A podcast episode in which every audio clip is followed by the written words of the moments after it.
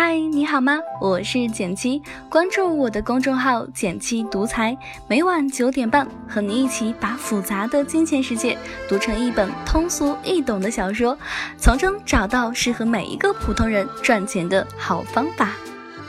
世界杯呢，虽然是踢完了，但球迷的热情貌似还没有完全褪去。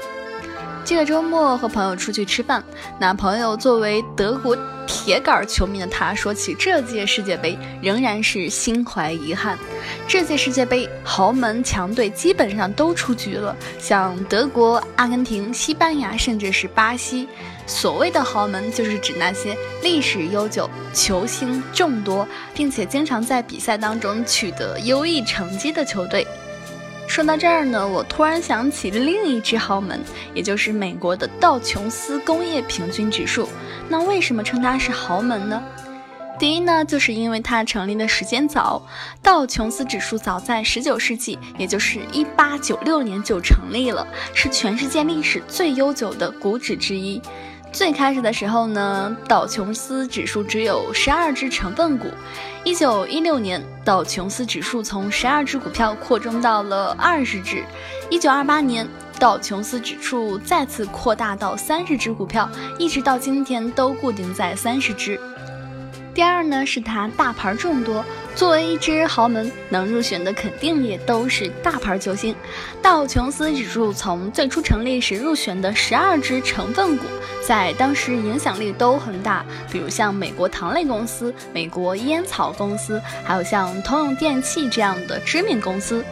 那一百多年过去了，当其他十一位元老一个个的退役的时候，只有通用电气始终屹立不倒，直到上个月，也就是六月二十六日，才被新成员取代。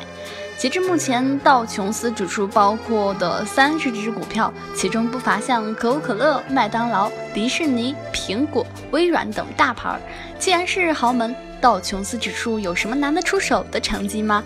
符合什么样的标准才能够入选呢？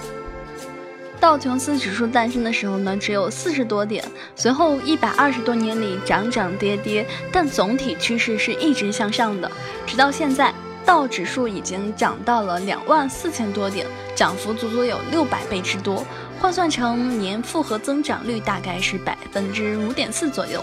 看上去这好像很容易，但你可以想想。这过去一百多年发生了多少大事件？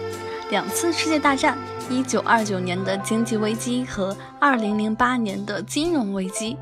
虽然历史上道琼斯指数曾多次陷入低谷，不被看好，但最终都实现了逆袭。有些人就会很好奇，说那道琼斯指数是怎么样算出来的？是不是很复杂呢？其实道琼斯指数的计算方法非常的简单粗暴，把三十只股票的价格加起来除以三十，算出来的就是道琼斯指数了。举个例子，假设道指数有三家公司的股价分别是，可口可乐是四十美元，苹果呢是一百八十美元，麦当劳呢是一百六十美元。那么它的指数就是四十加上一百八十加上一百六十除以三，等于一百二十三。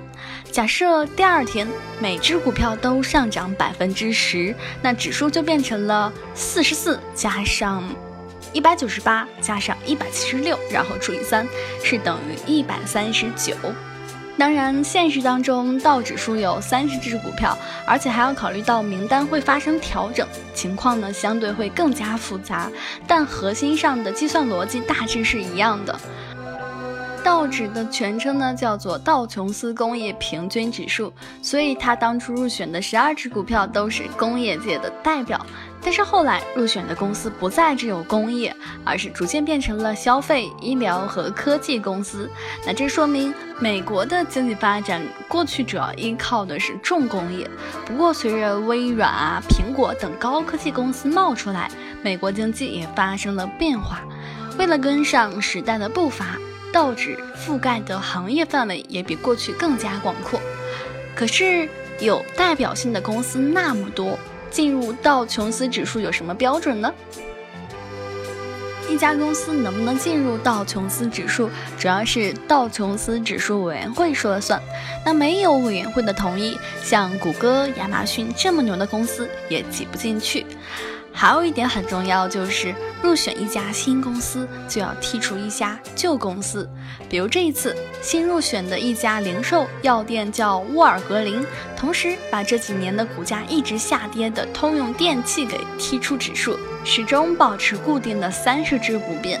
那从道琼斯指数的身上，我也发现了一个很有意思的点，就是第一呢，从长期来看，指数永远是在进步的。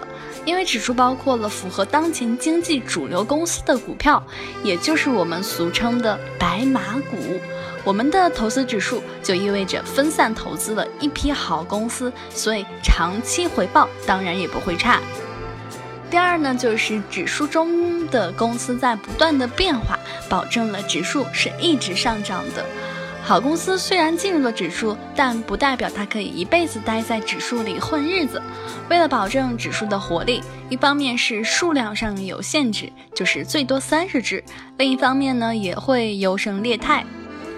像道琼斯指数最初入选的十二家公司，有十一家公司在剔出去之后呢，一个个要么是破产，要么是被收购。假如你买的是他们的股票，放到现在就连本金都没有了。所以公司和人一样也是会死的，而指数你不用担心这个问题，它会不断的吸收新鲜血液进来，尽管中间也会有所波动。但只要国家的经济一直是在向上发展，你就不用担心它会倒闭。最后呢，没有安稳的行业，要想不被淘汰，我们必须早做准备。俗话说风水轮流转，即便是通用电气这样的工业巨头也不能例外。再兴旺的行业也有衰落的一天。前两天的时候，我去大润发超市买东西，排队等结账的时候，听到收银员聊天才知道，原来大润发的老板早就换了。就在去年，阿里巴巴投资二百亿收购大润发，不到三个月，大润发的高层全被清空，包括创始人。在传统零售行业，大润发打败了包括沃尔玛。家乐福这样的外资巨头，但随着电商崛起，越来越多的人习惯网上购物，大卖场的生意却渐渐的没有以前好了。曾经的国内零售业冠军大润发，如今也不得不卖身阿里。也许你处的行业现在看起来也很稳定，但是有没有想过，万一哪天你的行业不行了，那该怎么办呢？这个万一可能离我们并不遥远。我们不妨提前做好准备，在工作之余保持学习的习惯，多掌握一些知识技能，比如说投资理财呀、外语呀、设计呀。就算行业没落了，你还能有一条出路。有人说过这样一句话：是时代抛弃你，连一声再见都不会说。其实抛弃我们的从来都不是时代，而是我们自己。对那些不思进取、得过且过的人来说，无论什么时代都会被抛弃。如果你是一个积极努力的人，面对变化有什么好担心的呢？好了，今天的文章到这里就结束了。想与简七进一步交流，请关注我的微信公众号“简七独裁，让理财更简单，人生更自由。每晚九点半，我们不见不散哟。如果喜欢我的电台，每周一三五七，简七在这里等你。记得订阅哦。